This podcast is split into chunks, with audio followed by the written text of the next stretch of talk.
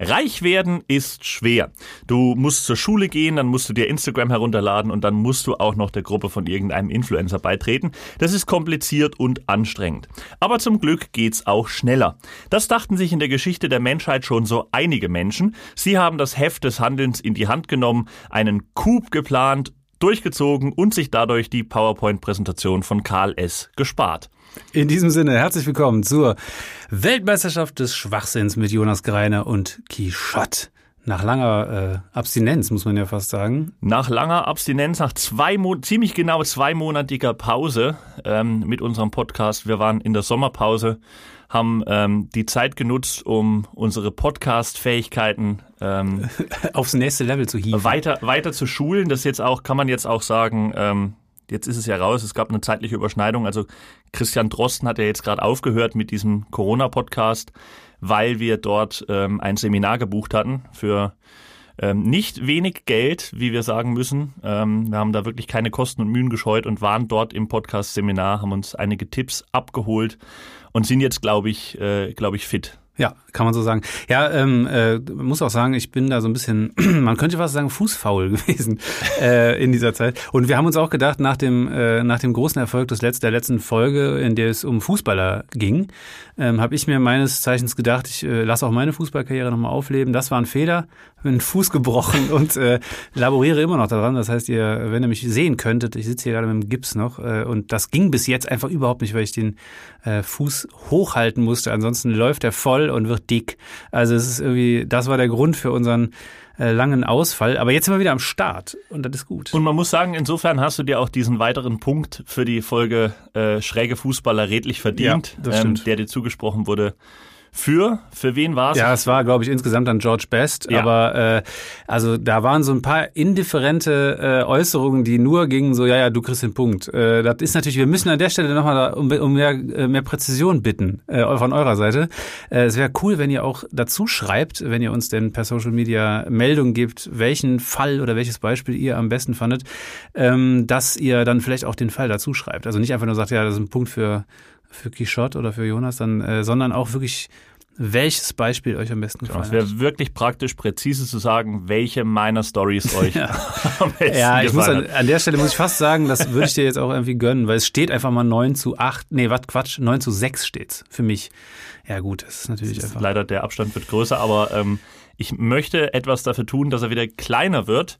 Und deswegen haben wir ja heute das Thema verrückte Raube. Und ich würde auch genau deswegen sagen, komm, leg vor. Ich muss äh, ganz kurz erstmal sagen, weil sich das komisch anhört. Ich habe nochmal nachgegoogelt. Also Raube ist tatsächlich auch die Mehrzahl von Raub. Man würde jetzt vielleicht denken Räube oder so, weil sich das irgendwie besser anhört. Finde ich gut, dass du es gemacht hast. Raubis. Ich habe es nicht gemacht, habe mir aber dieselbe Frage gestellt. Da sieht man schon deine. Ja, ne, es ist, es ist schwierig, aber ich äh, check dann immer nochmal ähm, mit journalistischer Sorgfalt. Habe ich im in unserem Seminar gelernt. Vom Christian, ja, finde ich genau. sehr gut. Dann mach doch bitte mal äh, ein, äh, gib doch mal ein Beispiel dafür, wie schön deine Recherchen sein können. Ich bin gespannt. Okay, ähm, ich beginne mit einer Story äh, von einem Raub oder von mehreren Rauben, ähm, die ich getauft habe auf den Namen Die Mindestrente. So, also es ist ja schon ein vielversprechender Titel und äh, es ist wirklich eine, eine wirklich ulkige Story nämlich von 1988 bis 2004, also über einen relativ langen Zeitraum, hat sich die sogenannte Opa-Bande an zahlreichen Banken in Deutschland zu schaffen gemacht und ähm, hat damit erfolgreich die äh, wahrscheinlich relativ knappe Rente aufstocken können. Insgesamt 14 Banküberfälle in dem Zeitraum von 88 bis 2004 haben die Rentner durchgezogen und das Motiv war tatsächlich auch kein Scherz, Altersarmut. Ja, das ist, also muss man feststellen, heutzutage die, die Altersarmut ähm, greift um sich, die Menschen kommen auf offensichtlich immer schlimmere, verrücktere Ideen, um ihre Rente aufzubessern. Manche sammeln Pfand, der andere überfällt eine Bank, manch einer wird halt dann nochmal US-Präsident. Es ist wirklich irre, was die Leute sich alles einfallen lassen. Und ähm, die Operbande hat sich dann für die Option Bankraub entschieden oder Bankraube. Und ähm, die Mannschaftsaufstellung war wie folgt. Es waren insgesamt drei Personen. Der Lothar mit 64 Jahren, das Nesthäkchen der Gruppe. ähm, also die Altersangaben jetzt, äh, ich glaube, im Jahr 2004, also als das dann tatsächlich zu Ende ging. Ähm, dann gab es den Wilfried, der war 74 und Rudolf 73 Jahre alt. Die haben sich mit all ihrer Erfahrung zusammengeschlossen, denn insgesamt waren die drei in ihrem Leben vor dieser ähm, äh, Laufbahn als Operbande schon äh, zusammen 66 Jahre im Gefängnis. Also zusammengerechnet. Und ähm, die Erfahrung hat sich auch ausgezahlt im wahrsten Sinne des Wortes, denn sie haben bei ihren 14 Überfällen insgesamt mehr als eine Million Euro erbeutet. Das ist ja schon eine ganz schöne Summe, wenn man sich überlegt, dass die das dann wirklich über 16 Jahre durchgezogen haben und äh, in der Zwischenzeit ja nicht äh, entdeckt wurden. Ähm, sie haben das Geld dann auch sinnvoll eingesetzt. Also der eine hat sich einen, einen Hof davon gekauft, ein anderer hat die heimische Werkstatt ausgebaut. richtig, okay, krass. Also, wie man sich das vorstellt. Eine goldene, eine goldene Schraubzwinge. ja, das. aber auch so die Basics, weißt du, nicht irgendwie sinnlose Urlaube oder so. Der eine kauft sich einen, einen Altersruhesitz und der andere baut die, die heimische Werkstatt halt aus. Dass er dann ja. irgendwie die Sense ähm, ordentlich. Äh, Bodenständige äh, Räuber. Ja, also wirklich. Ähm, jetzt muss man sagen, 16 Jahre lang lief das Ganze und lange Zeit kam die Polizei denen nicht auf die Schliche, weil man bei der Polizei schlicht einfach nicht davon ausgegangen ist, dass Leute in dem Alter sowas machen. Ähm, ja, das war so die Annahme. Es ist also wirklich, ähm, man hat sich scheinbar bei den Ermittlungen insgesamt sehr viel Mühe gegeben, wenn man das erstmal so als Schlussfolgerung ähm, oder als, als gegebenen Fakt ansieht. Und ähm, man muss sagen, ähm, es ging, also es lief nicht immer alles gut bei diesen Überfällen. Also es gab schon auch die eine oder andere Panne, durch die vielleicht die Polizei dann ähm, die Räuber hätte schnappen können. Äh, zum Beispiel war ein äh, zunehmendes Problem, was mit der Zeit immer schlimmer wurde, dass der Älteste der Gruppe, also der Wilfried, die äh, Missionen des Öfteren mal gefährdet hat, weil er ständig aufs Klo musste.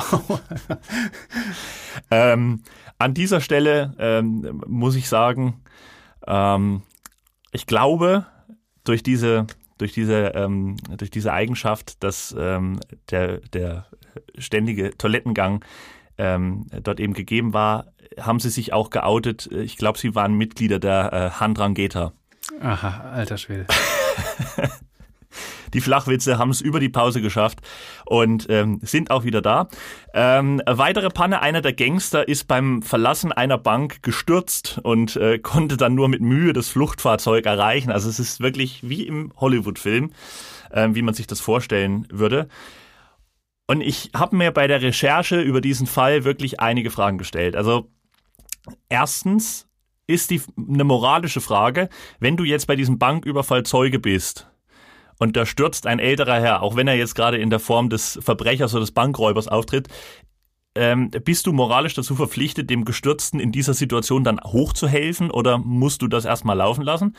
Und auch eine wichtige Frage, wenn die drei Herren ähm, AWO-Mitglieder waren, hätten sie Anspruch auf den AWO-Fahrdienst als Fluchtfahrzeug? Das sind Fragen, die ich mir gestellt habe. Ähm, Irgendwann, muss man sagen, mm, im Laufe der Jahre kam dann die Polizei tatsächlich relativ spät ähm, den drei äh, Mitgliedern der Operbande auf die Spur und sie hat ein ähm, gewisses Muster erkannt bei diesen Raubüberfällen ähm, und hat dann die Soko Opa aufgestellt. Ernsthaft? Die, Genau, also auf einmal hat man sich dann darauf geeinigt, es müssen alte Leute gewesen sein, die sowas ja bis dato dann eigentlich gar nicht machen. Ne? Also erst war die, die Ansicht, sowas machen doch ältere Leute nicht und dann direkt auf jeden Fall waren das ältere Leute. Und ich weiß nicht, was da die Indizien waren. Vielleicht hat es in den ausgeraubten Filialen dann im Nachhinein immer sehr stark nach Zitronenbonbon gerochen. Oder es waren irgendwie Kinder in der Bank zurückgelassen, denen dann so ein bisschen Taschengeld und, und Schokolade zugesteckt wurde. Oder es lag ein Pipi-Beutel in der Ecke, wer weiß. Irgendwelche, so Sachen. Genau. Und ähm, genau, nach 16 Jahren war das Ganze dann zu Ende. Die drei wurden geschnappt, äh, durch die Soko Opa eben aufgedeckt und verurteilt. Ähm, die Strafen lagen zwischen neun und zwölf Jahren Haft, denn auch wenn es natürlich jetzt insgesamt sehr ulkig und lustig klingt, muss man sagen, die drei waren ja trotzdem schwer bewaffnet und sie haben auch Leute ernsthaft bedroht. Übrigens auch einer mit einer Weltkriegspistole, ähm, die er dabei hatte. Also auch da hat man ähm, wirklich sich am äh, hat man hat man sich wirklich äh, an dieses Muster gehalten. Also alles etwas älter bei diesem Raubüberfall und äh, ich glaube, das gibt dann jetzt auch wirklich schöne Gespräche im Knast, wenn dann so der der ähm, 74-jährige oder mittlerweile schon 80, 90-jährige äh, Opa-Räuber dann da irgendwie die jüngeren die jüngeren Häftlinge äh, irgendwie belehrt, wenn da der Generationenkonflikt ausbricht. Ihr immer mit eurem Internetbettrug. Wir haben noch dem Rommel die Knarre geklaut. Vor allem auch der, auch der Ausspruch, wie lange hasse noch, gewinnt eine ganz andere Konnotation, ja. wenn die Leute ein entsprechendes Alter haben. Das stimmt, das stimmt. Also man muss sagen, unterm Strich eine sehr ulkige Geschichte von Lothar, Wilfried und Rudolf. Opfern eines kaputten Rentensystems. Ja, ich finde es äh, hochgradig sympathisch irgendwie. Ähm, naja, aber natürlich auch äh, Kriminelle, ne? Ja, kann man ja nicht anders sagen. Äh, ja, auf jeden Fall eine schöne Story für den Anfang. Ich äh, leg direkt mal nach und komme mit einem Kracher um die Ecke, möchte ich fast sagen, mit einem Kracher der Weltgeschichte. Jawohl. Und zwar geht es um den Diebstahl der Mona Lisa. So, und zwar wurde dieses Bild äh, von Da Vinci ähm, am 21. August 1911 aus dem Louvre gestohlen. Und jetzt merken natürlich Geschichtsinteressierte an der Stelle auf und sagen, hä? Da ist doch auch die Titanic untergegangen. Aber nein, das war 1912 und der Schauspieler hieß nicht Da Vinci, sondern DiCaprio. Aber von der Idee her vereint es alles, nämlich die Liebe. Finde ich, ist, ei, ist das ei, schön, ei, oder? ei, ei. So, also Quichotte hat auch aufgepasst im, im Podcast-Seminar. Ich wollte dir mal um, um ich wollte dir äh, nichts nachstehen. Das war ein Masterpiece. Also, ja, hm. so, ähm, also, es ging um die Liebe und im Falle des Diebes, also äh, es war ein Italiener äh, mit dem Namen Vincenzo Perugia, handelt es sich um äh, Vaterlandsliebe. Und, äh, und zwar, also beziehungsweise die Liebe der, äh, zur italienischen Kultur, denn natürlich, ne, wie schon gesagt, also äh, äh, logischerweise war Da Vinci äh, Italiener und das Ding hing halt im Louvre. Und ähm, im Fall von, äh, von Perugia, ähm, ist es eben so, dass er die Motivation für diesen Diebstahl daher nahm, dass er sich dachte, also er war Maler, äh, wobei man jetzt nicht sagen, also ich meine jetzt nicht Maler wie äh, Da Vinci, sondern er äh, hat einfach nur Wände angestrichen, hat im Endeffekt Da Vinci auch, aber bei ihm waren die nachher mehr wert, weil Perugia nicht. Also Vielleicht haben sich das die, die Medicis gegönnt irgendwie so. kann auch sein, wobei da sind wir ja dann so ein bisschen zu äh, zu spät, ne? Also äh, die waren ja eher so 16. Jahrhundert. Aber egal. Ich, Sie äh, wollten, Sie wollten ein Bild von mir? Nee, eigentlich nur universalweiß in der Küche. Genau. ähm, jedenfalls arbeitete dieser äh, Perugia im äh, Sommer 1911 als Handwerker im Louvre und dachte sich, weißt du was, dieses Bild von der Frau, das hat doch ein Italiener gemalt. Wieso hängt das hier bei den Franzosen? Nicht mit mir, hat er sich gedacht. Und dann hat er nachts im äh, Museum, ähm, hat er sich einschließen lassen und hat das Bild aus dem Rahmen geschnitten und am nächsten Tag unter seinem Arbeitskittel nach draußen geschmuggelt. Und das Kuriose ist, der wohnte tatsächlich nur ein paar Meter vom Louvre entfernt und hat das Teil knapp zwei Jahre lang in einem Loch in der Wand in seiner Wohnung versteckt. äh, interessanterweise äh, hat man sogar einen Fingerabdruck auf dem Rahmen gefunden, aber schlicht und ergreifend vergessen, den mit der Verbrecherdatei abzugleichen.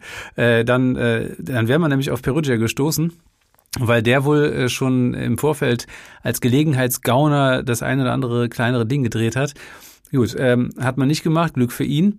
Wobei man sich äh, meiner Meinung nach schon fragen muss, äh, wie, wie da die polizeiliche Aufklärungsarbeit gela äh, gelaufen ist. So, und äh, ich, ich glaube, das muss so gelaufen sein, dass äh, haben sie gesagt, hey, wir haben hier einen Fingerabdruck. Ah, okay, ja, pass auf, lass uns den mal nicht direkt mit den uns bekannten Verbrechern abgleichen, weil das war bestimmt Pablo Picasso. Und das hört sich jetzt bescheuert an. Das hört sich jetzt wirklich bescheuert an, aber genau so war's. Also Picasso wurde tatsächlich verdächtigt, weil der irgendwie ohne eigenes Wissen äh, ähm, im Vorfeld an gestohlene Skulpturen gekommen war, ähm, die er, nachdem klar wurde, dass die vermisst wurden, wohl auch vorbildlich zurückgebracht hat. Aber der eigentliche Dieb, der diese Skulpturen geklaut hatte, äh, hat äh, eine etwas mysteriöse Aussage gemacht, nämlich die, dass ein bekannter Maler in naher Zukunft wohl auch die Mona Lisa zurückbrächte. Und da haben sich äh, die Polizisten gedacht, naja, also wir haben ja den Pablo gerade hier, also da muss, das kann doch nur er sein. Und ähm, das ist wirklich eine ganz komische Story, äh, kannst du dir nicht ausdenken, aber ist so gewesen. Und wie auch immer, die Mona Lisa war natürlich weiterhin unauffindbar. Irgendwann hat man auch Picasso laufen lassen.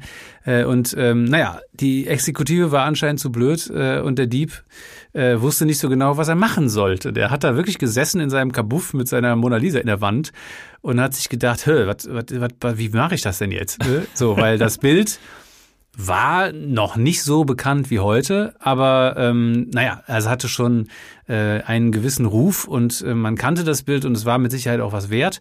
Und äh, deswegen hat er sich schon auch wahrscheinlich gedacht, naja, ich kann das Ding jetzt nicht einfach irgendwie äh, nach Italien bringen, ohne dass das irgendwem auffällt. Und äh, in der Zwischenzeit ist das dann äh, für den Louvre ein derartiger Skandal geworden, also weil das so lange weg war, dass von der Regier äh, Regierung äh, der Museumsdirektor entlassen wurde und der Platz der Mona Lisa blieb erstmal frei. Und ähm, da hat sich die Presse überschlagen. Also sie haben ja gesagt, so krass, also dass erstmal dieses Bild weg ist. Zweitens ja. anscheinend keinerlei Nachforschung irgendwas bringen. Und drittens hat das ja dann so eine mystische Konnotation, wenn da auf einmal so ein, so ein, ja, so ein Freiplatz da ist. Und ähm, in den folgenden zwei Jahren kamen tatsächlich Scharen von Leuten, ähm, die sich einfach diese leere Stelle im Louvre angesehen haben und hat gesagt, wie, was muss das für ein Bild sein, dass hier so ein Wind gemacht wird? und äh, wie gesagt, das Bild war vorher schon bekannt, aber erst dadurch, dass die Mona Lisa tatsächlich so lange weg war, äh, hat sie so eine, so eine riesen Popularität gewonnen und einen derartigen Wiedererkennungswert erlangt, denn die wurde natürlich ein paar Mal auch abgedruckt, also Bilder ähm, ähm, und, und äh, irgendwie, was weiß ich, ähm, ja, ich weiß gar nicht, ob es Fotos gab, weil wird es wahrscheinlich gegeben haben, ähm, die man dann irgendwie da abdruckte oder nochmal kurze Umriss. Ah, jedenfalls wurde da ein Riesenbrimborium gemacht. Und ähm, ja, jetzt habe ich mir gedacht, das ist doch eigentlich ein Konzept. Äh, äh vielleicht könnte man ja auch äh, seinen Fame dadurch steigern, dass man eine Radiosendung macht, in der man nichts sagt. ich weiß auch nicht. Ja. Also anscheinend muss man sich rar machen, damit das irgendwie irgendwann zum Erfolg wird. äh, naja, jedenfalls hat irgendwann sich Perugia wohl beim Aufräumen gedacht, ähm, hoppala, da ist ja noch die Mona Lisa in der Wand und äh, wollte die dann 1913 ähm, in Florenz an einen italienischen Kunsthändler verkaufen. So, der Kunsthändler hat aber, sonst wäre ein sehr schlechter Kunsthändler gewesen, natürlich gewusst, um was es da geht und ähm, hat diese ganze Geschichte der Polizei gesteckt. Und jetzt möchte man ja meinen, dass die sofort an den Louvre gemorst hätten und äh, um zu sagen, Bonjour, Freunde, wir haben ja euer Bild. Aber ähm, da das ja genau genommen das Bild der Italiener war, also zumindest in ihren Augen, denn die haben das alle so gesehen, dass der Da Vinci mit den Franzosen ja so relativ wenig gemein hat, haben die ähm, dem Louvre zwar Bescheid gegeben, aber die Mona Lisa erstmal in Florenz, in Rom und in Mailand ausgestellt. und äh, erst dann ging es zurück nach Paris. Und, und Perugia, und das finde ich auch kurios an der ganzen Geschichte, aber irgendwie auch sehr liebenswürdig, was diese Story betrifft. Äh, Perugia hat für diese ganze Geschichte nur sieben Monate auf Bewährung gekriegt. Und ähm, irgendwie ringt einem dieser Typ ja auch so ein gewisses Maß an Sympathie ab. Also, weil er da einfach versucht hat, den Da Vinci nach Hause zu bringen und dann so unbeholfen da in der, in dem Wandloch da irgendwie sein Bild versteckt und, und ist dann aber nachher auch zu dem Schluss gekommen, naja, komm, wir bringen das mal nach Italien und dann wird das schon an einem, bei einem Kunsthändler irgendwie äh, an einem guten, an einen guten Platz kommen und so weiter. Und irgendwie, also ich weiß nicht, ist es eine weirde Story, aber ich finde sie sehr, sehr liebenswürdig. Ja. Auf jeden Fall, ja. Und äh, sehr interessant, dass das quasi den Bekanntheitsgrad der Mona Lisa wirklich ähm, mit befeuert hat erst. Also ja, ich glaube ähm, oder also, auch zusätzlich. Ähm, ich, ich glaube natürlich, dass auch dadurch, dass äh, also Da Vinci ja auch irgendwie dann so eine ja so eine nochmal Steigerung gekriegt hat durch die Renaissance äh, und durch die ja durch die Folge der Renaissance und alles. Also irgendwie so dieses diese Idee von ähm, ja, von aus diesem Universalgenie, was er ja zweifelsohne auch war, auch als Erfinder und so, hat wahrscheinlich auch dazu beigetragen. Aber die Story ist tatsächlich dann auch irgendwie so ein Mysterium, was das Ganze auf ein anderes Level gehievt hat, ja. Ja, es ist, man, man sagt ja auch immer, dass äh, wenn man an diesem Bild äh, vor diesem Bild steht und von rechts nach links läuft, dass sie einen immer mit den ja, Augen ja, genau. verfolgt. Ja. Und ähm, der Mythos ist wahrscheinlich so heftig, diesen Perugia hat sie bis nach Hause verfolgt. Ja, ja, absolut. Und also, was ja auch interessant ist, also ich kann mir auch vorstellen, Leute, die dann äh, vielleicht auch nur von der Geschichte gehört haben und dieses leere Teil in der Wand da angeguckt haben, die werden dann, als sie wieder da war, höchstwahrscheinlich auch enttäuscht gewesen sein, weil die ist ja tatsächlich sehr klein. Ne? Also es ist ja ein relativ kleines Bild. Und ähm, naja, also ich finde es sehr, sehr schön, interessante Geschichte auf jeden Fall. Und äh, naja, also auf jeden Fall auch ein Werk von Weltruhm. Interessanterweise werden wir im, ich komme gleich nochmal auf eine andere Geschichte, nämlich die äh, Sicherheit in entsprechenden Museen. Die war natürlich 1911 Alarmanlagen technisch noch auf einem ganz anderen Level, als das heute möglich ist.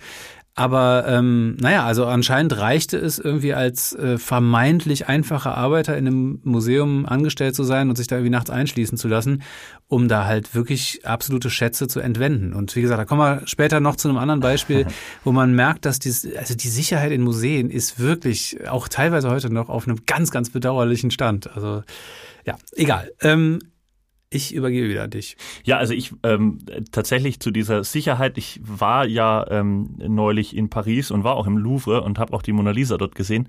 Und ich muss auch sagen, also ich hätte mir das irgendwie Pompös. also sah jetzt nicht so aus, als ob du direkt von einem Scharfschützen eine mitkriegst, wenn du das Ding irgendwie anfasst. Ja. Also so, so ähm, hart gesichert sah das wirklich alles nicht aus. Ich meine, da hängt eine Glasscheibe davor, okay.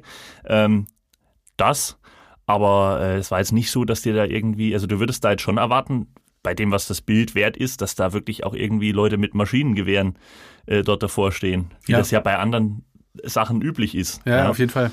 Ja Ähm. gut, ich meine, wer weiß, was da im Hintergrund ist, aber ähm, ja, also wie gesagt, da wird man äh, bei meinem ähm, bei meinem weiteren Beispiel noch, äh, noch auf die Sicherheit zu sprechen kommen. Ja. Das wäre natürlich auch Aufwand gewesen hier für unseren Podcast, wenn man das einfach mal gecheckt hätte noch. Ne? Das hättest Wie du die probieren können. Hättest du da mal probieren können, ja. Schön mit so einem Hammer mal reinklöppeln in das Glas. Jonas Graner heute zugeschaltet aus der Bastille.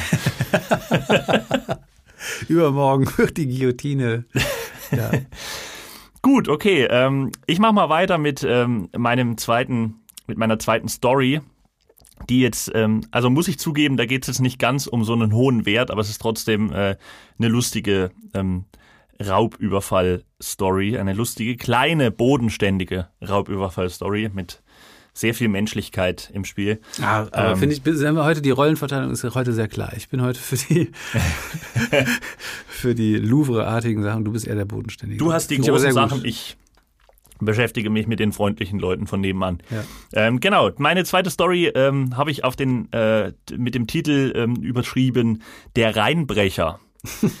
äh, das teasert schon so ein bisschen an, was passieren wird. Und das ist passiert in einer schwäbischen Kleinstadt. Da wollte sich äh, ein Einbrecher ehrliche Arbeit auch so ein bisschen sparen und ist in das Haus einer älteren Frau eingestiegen. Jetzt hat er dort nicht den großen Wurf gemacht, also er hat im Erdgeschoss ein paar Wertsachen gefunden im Wert von einigen hundert Euro, nichts Spektakuläres. Ähm, scheinbar muss man aber sagen, hat er sich in ähm, schwäbischer äh, Tradition gesagt, ja, ist ja besser als nix, ne? Haben ist besser als brauchen. Und war dann scheinbar so zufrieden damit, dass er beschlossen hat, ähm, als er sich dann im Keller befunden hat, dass er äh, äh, auf den Erfolg irgendwie eine kleine eine kleine Party veranstaltet und dann hat er eine Flasche Apfelwein dort ähm, äh, gefunden, hat gedacht, das äh, begieße ich jetzt hier meinen Erfolg und hat sich diese Flasche Apfelwein einverleibt und ähm, man muss sagen, es wäre vielleicht besser gewesen, dann doch das, das Feierabendbier an der Tankstelle oder, oder zu Hause irgendwie zu sich zu nehmen.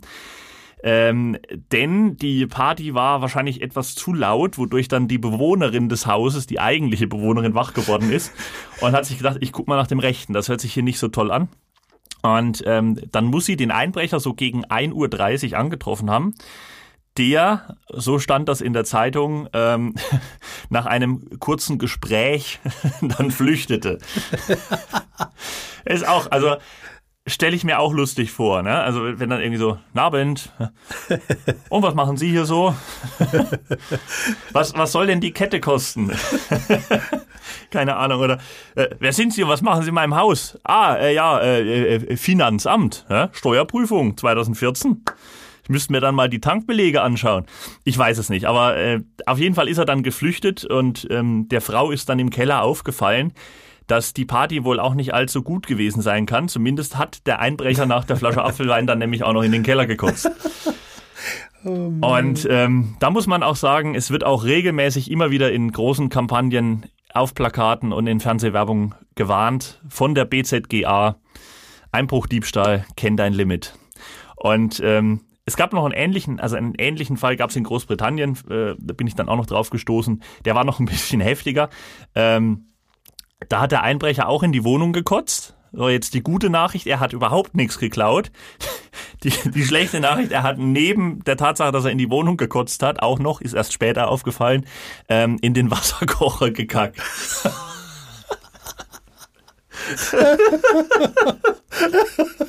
Vor allem auch der, auch der Gedankengang ist höchst interessant. Ja, weißt du was, heute breche ich mein Haus ein, ich klaue da irgendwas und da drin sagt, ah nee, doch nicht.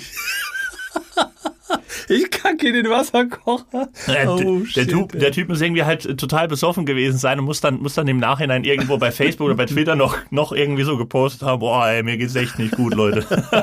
Ich glaube, der Wasserkocher war schlecht. Oh Mann, ey. Alter Schwede. Herrlich. Ja, das ist auf jeden Fall richtig gut, ey. Ja, das sind ja auch so Verfehlungen, da kann man ja eigentlich auch, wenn man das als Richter dann äh, auf dem Tisch liegen hat, ey, ich weiß auch nicht, wie du das schaffst, dann auch ernst zu bleiben. Ne? Also das sind ja wirklich Stories, die sind wirklich sehr, sehr schön Ja, das ist, bodenständig. das ist äh, irgendwie mit dem, mit dem Wasserkocher dann noch nach, irgendwie nach mehreren Wochen. Hermann, sag mal, also kalkig ist das Wasser nicht mehr, aber jetzt ist Braunkohle drin. oh Mann, oh Mann. es, ist, es ist übel. Alter Schwede. Naja, Nun gut, ey. Ja, ist, ja, ist krass, ey. Das ist teilweise ja wirklich ähm, gar nicht als Raub zu bezeichnen, was du hier vorstellst. Das ist einfach nur, äh, ja, dilettantischer Vandalismus, der, der hier stattfindet. kommen wir mal zu deiner zweiten Geschichte, denn du beschäftigst dich, äh, beschäftigst dich ja mit den äh, größeren Sachen So heute und nämlich nicht aus. mit so einem kleinen Scheiß. So sieht's nämlich wirklich aus. Und demzufolge kommen wir hier auch einfach mal zu einem Goldraub von einer Goldmünze, die einfach 100 Kilo schwer ist. So. Und äh, ich glaube, das ist wahrscheinlich sogar viel noch ähm, präsent, diese Story, denn die geht jetzt auch immer noch durch die Medien oder ging vor kurzem ähm, weil die Täter wohl auch zumindest identifiziert sind. Und äh, es handelt sich um den Raub der Goldmünze Big Maple Leaf, eine 100-Kilo-Münze, wie ich schon sagte, und zwar aus dem Berliner Bode-Museum. Äh, 2017 hat sich das Ganze zugetragen und dieses Teil ist wohl knapp 4 Millionen Euro wert. So, ähm, und da dieses Teil halt eben 100 Kilo wiegt, also es kann man jetzt nicht als Kleingeld im klassischen Sinne bezeichnen, ähm, muss man sich die Frage stellen, wie äh, ist die geklaut worden? Und das Kuriose daran ist, dass die Diebe offenbar mit relativ archaischen Mitteln vorgegangen sind. Äh, und zwar äh, mit einer Leiter auf das Vordach von diesem Museum, dann durchs Fenster ins Obergeschoss rein, Vitrine zerkloppt und dann Münze per Seil in die Schubkarre ge, ge, abgelassen und dann ab dafür, weg. So, jetzt kann man sich an der Stelle schon mal fragen, da kommen wir zu dem, was ich eben schon angeteasert habe, äh, wieso geht denn da kein Alarm los? Ähm, Komischerweise äh, wurde tatsächlich kein Alarm ausgelöst. Und zwar möglicherweise, weil ein damaliger Museumsmitarbeiter bei der Tat geholfen haben könnte. So, das ist noch nicht ganz klar. Äh, die Münze war jedenfalls im Privatbesitz und nur zu Ausstellungszwecken dem Museum zur Verfügung, Verfügung gestellt worden. Wo man jetzt auch sagen muss, äh, das wird sich der Mensch dann auch äh, zweimal überlegen, ob er das nochmal macht. so, äh, und äh, naja, also ähm, es gibt äh, mittlerweile tatsächlich auch schon ein Urteil in dem Fall äh, vom letzten Jahr. Äh, und zwar wurden zwei Mitglieder einer Clan-Großfamilie aus Berlin, äh, dieser Diebstahl wurde denen angelastet. Aber die Münze ist bis heute nicht mehr aufgetaucht. Oh Wunder, äh, also die Diebe haben wahrscheinlich höchst, ja höchstwahrscheinlich haben sie die zerschnitten und eingeschmolzen und dann entsprechend verkauft. Geht ja bei Gold einigermaßen gut ähm, weil die jetzt keinen künstlerischen Wert oder ja, einen gewissen künstlerischen Wert wahrscheinlich hat, aber vor allem der Materialwert ist natürlich immens. Und ähm, jetzt ist es allerdings so, dass die Münze, und da kann man dann sagen, gut, dieser Privatmann oder Mensch hat da wenigstens so ein bisschen, äh, also die war versichert, und zwar mit einer Versicherungssumme von über vier Millionen. Aber die Versicherung zahlt tatsächlich nur die Hälfte, weil man die Sicherungsmaßnahmen des Museums für lückenhaft hielt. Und ähm, ja, also klar, Alarm hätte schon mal losgehen dürfen. Ähm, aber das ist natürlich schon so ein relativ spektakulärer Coup, der denen da gelungen ist. Ähm, vor allem hätte ich gern mal die Flexscheibe gesehen, mit der die den Trümmer da zersäbelt haben. Also das ist schon, ist ja auch die Frage, womit zerschneidet man äh, eine 100 Kilo fette Goldmünze. Also wüsste ich jetzt auf Anhieb nicht. Ich glaube, mit der Flex wird es anstrengend. Obwohl andererseits, ja, Gold ist einigermaßen weit. Ich habe keine Ahnung, aber äh, auf jeden Fall äh, sehr, sehr spektakuläres Ding. Und eben auch äh, die Tatsache, dass da äh, offenbar auch mit so vermeintlich archaischen Mitteln so ein Raub möglich ist. Also da muss man sich wirklich die Frage stellen, ähm, was ist da los bei den Museen? Und die Frage, was da los ist, kläre ich in meinem nächsten Beispiel und äh, äh, gebe da auch dann ähm, schon eine kleine Handlungsempfehlung äh, seitens der entsprechenden Museen. Ich glaube, das kann ich mir mittlerweile nach der Recherche anmaßen. Aber ich äh, möchte natürlich erstmal wieder an dich übergeben. Ja, also ähm, es ist ja, gibt ja in Museen ne, und, und auch in Zoos und so gibt's ja meistens so als, als, weiß nicht, ob du das kennst, aber sicherlich ähm, ist, glaube ich, oft in Museen äh, haben die solche, solche großen Spendenboxen, wo oben so ein Trichter ist, wo du so eine, so eine Münzrutsche Ja. Wo du so Euromünzen drauf machst und dann tanzen die da so rein. Und ich würde sagen, das wäre die stilvollste Art und Weise, diese Münze wieder zurückzugeben. ja. Wenn Ja. die irgendwann über so eine Münzrutsche wieder, wieder zurückgespendet wird. Vor allem, wenn du, ich will auch denjenigen sehen, der so ganz galant aus seiner relativ großen Hosentasche diese 100 Kilo Münze raushieft, um die dann in diese Rutsche zu legen und einfach sagt so, jetzt ist das, dann ist es schön einfach dieses Ding zer, zerkloppt, diese Münzrutsche. Ja, also wäre eine Herrlich. stilvolle Vari Variante. Ich befürchte fast, dass es dazu nicht kommen wird. Ich glaube, die Reue der entsprechenden Täter hält sich in Grenzen. Äh, Das glaube ich einfach. Ja, das, ähm, das, äh, davon gehe ich aus. Ich meine, das wird ja nicht einfach nur zum, zum Spaß geklaut worden sein, sondern um damit irgendwie Geld zu machen. Ja. Also ist davon auszugehen, dass das Ding nicht mehr auftaucht. Vor allem, was ich auch interessant finde, ist, wenn man sich überlegt, dass jetzt dieser Privatbesitzer dieser Münze, der ja offensichtlich nur die Hälfte bekommt, also zwei Millionen und die Täter werden ja möglicherweise mit dem Materialwert vier Millionen erbeutet haben. Ich finde, wenn man sich das vor Augen hält, dann bekommt auch dieser Ausspruch, äh, geteilte Freude äh, ist doppelte Freude. Die bekommt doch dann auch noch einen ganz schönen, äh, schönen Das Mehrwert. ist so, ja. Oh Mann, ey, auf jeden Fall auch eine kranke, kranke Geschichte. Okay, ähm, dann kommen wir mal zu meiner äh, dritten Story, die auf den, ähm, und jetzt muss ich sagen, komme ich trotzdem äh, nochmal, also nach einem, ich steigere mich rasant, nach äh, menschlichen Co und nach menschlichem Kot im Wasserkocher komme ich dann trotzdem nochmal zu den großen äh, Coups. Und zwar zu einer Story mit dem Namen Die Abhebung. Ähm, das ist, muss ich auch sagen, ähm, kommst du auch, wenn du natürlich jetzt mit wertvollen Sachen nicht gegeizt hast heute, äh, vom Wert her wahrscheinlich nicht dagegen an, weil ich habe zum Abschluss nichts Geringeres als den größten Bankraub der Geschichte. Und der geschah 2003 im Irak. Allerdings ist nicht so ganz klar, ob es wirklich ein Bankraub war oder nicht. Nämlich 2003 Irak, wer da so ein bisschen ähm, das noch im Hinterkopf hat, ähm, weiß, das war die Zeit, in der äh, Saddam Hussein, der Diktator im Irak, so, ja, sagen wir mal, eher auf dem absteigenden Ast war. Und ähm, der wurde ja dann später von den USA geschnappt und äh, zur Primetime im TV öffentlichkeitswirksam hingerichtet. Und ähm, dieser Mann geriet 2003 ja zunehmend unter Druck. Ja? Und ähm, kurz vor der Bombardierung seines Landes hat er beschlossen, es wäre jetzt an der Zeit, seine Angelegenheiten zu regeln. Und deswegen ließ er von Angehörigen äh, und von Soldaten insgesamt eine Milliarde Dollar What? in Bar aus der Zentralbank rausholen. ähm, und man ist sich nicht so ganz sicher, ob man das jetzt als Raub oder als äh, als Geldabholung irgendwie äh, einfach nur ähm, deklarieren möchte, weil also technisch gesehen ist es natürlich nicht sein Geld, weil es gehört ja der Staatskasse und nicht ihm. Faktisch als Diktator ähm, machst du aber sowieso, was du willst. Deswegen sind die Grenzen da, glaube ich, fließend. Eigentlich war es ein Raub, weil nicht so ganz klar war, wer die Leute sind, die da jetzt einbrechen.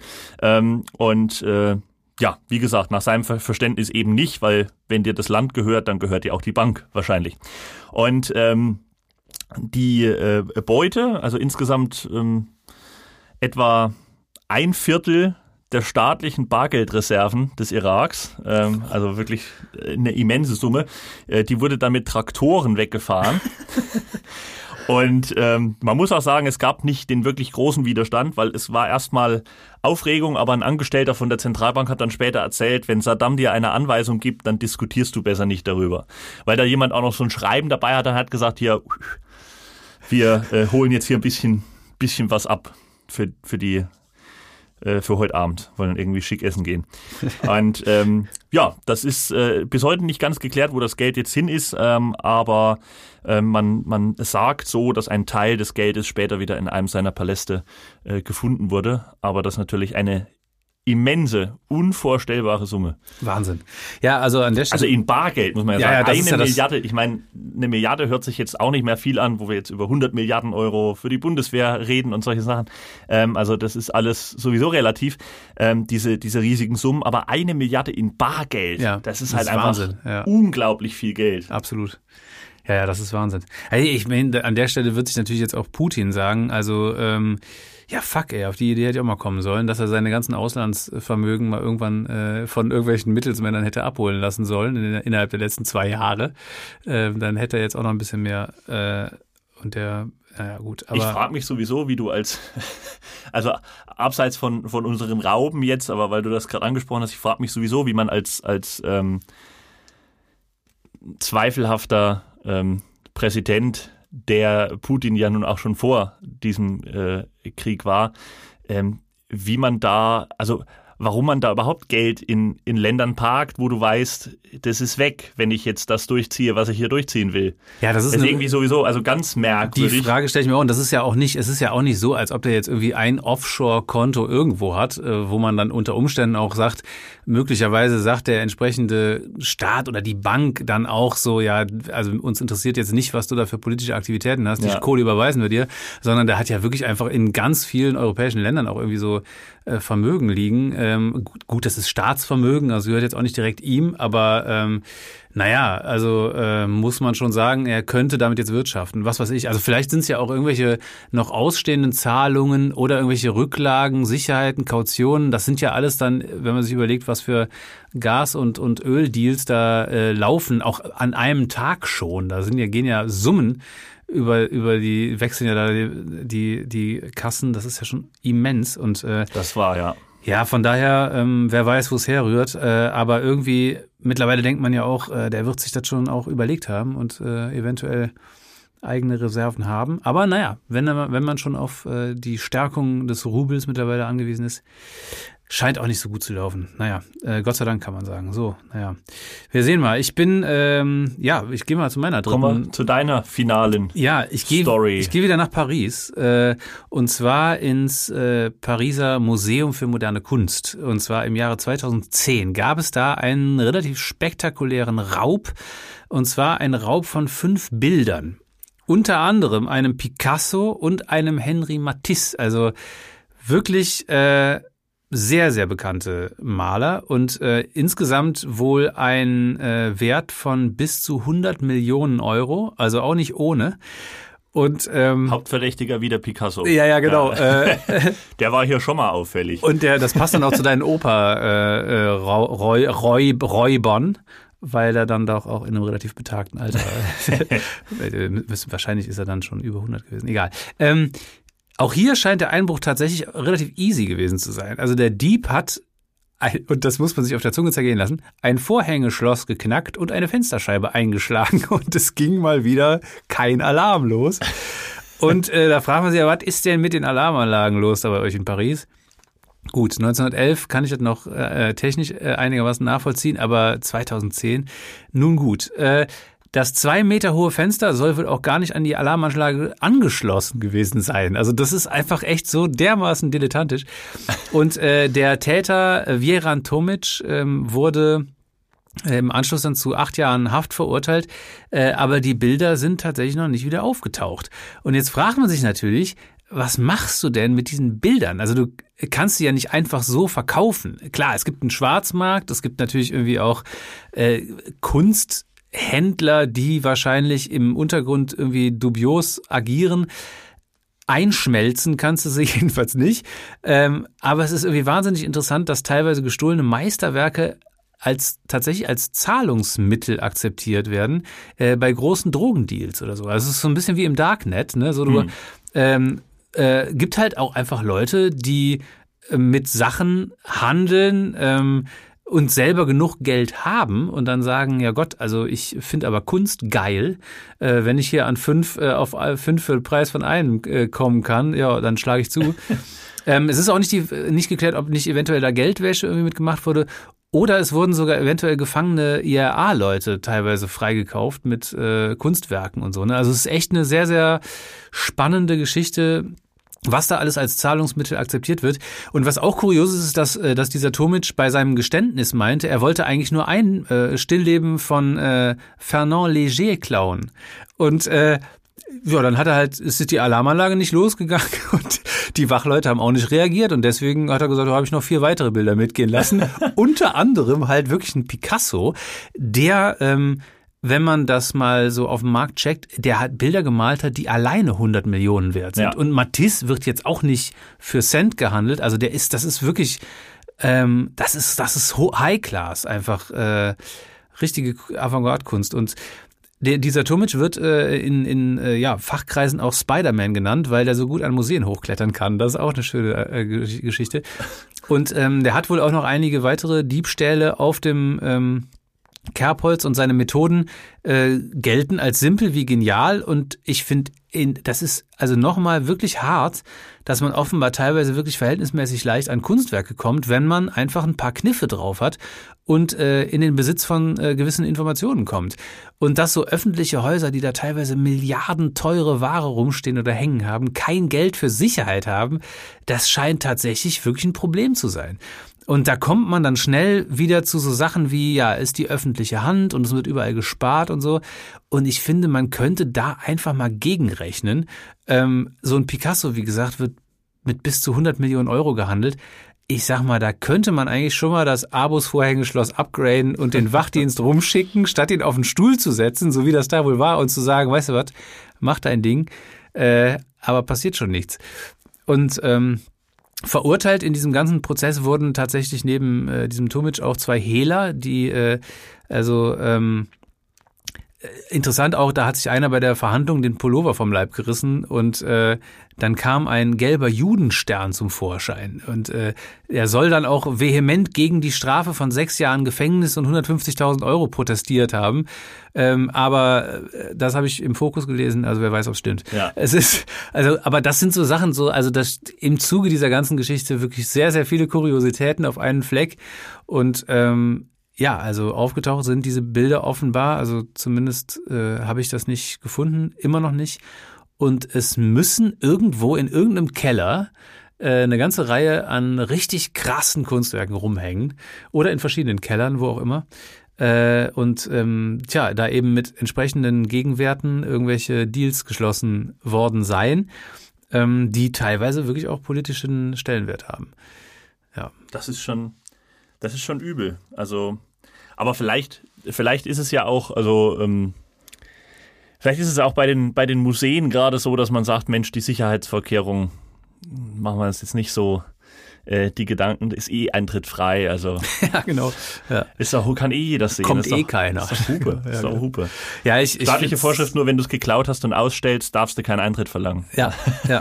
Das wird so sein, ey. Ja, auf jeden Fall krass. So, liebe Leute, wir sind schon wieder am Ende unserer äh, kleinen Erzählerei hier. Es hat wie immer großen Spaß gemacht, mein Lieber. Erzhehlerei quasi. Ja, Erz, Erzhehlerei. Erzhehlerei. So ist das. Ähm, ja, es war wieder eine äh, sehr schöne Folge nach der längeren Pause. Ähm, wir sind wieder zurück hier mit der Weltmeisterschaft des Schwachsinns. Sagt uns, wie davor auch schon, in den sozialen Medien gerne Bescheid, welche Geschichte für euch der Favorit war und hier ähm, in der Kategorie die ähm, schlimmsten Raube oder die heftigsten Raube ähm, das Rennen macht. Und ja, dann hören wir uns wieder bei der nächsten Folge. In der nächsten Folge geht's dann um die 40 schlimmsten, heftigsten Backpfeifen in KW 12. Auf jeden Fall eine gute Zeit für euch und äh, macht es gut. Tschüss. Ciao.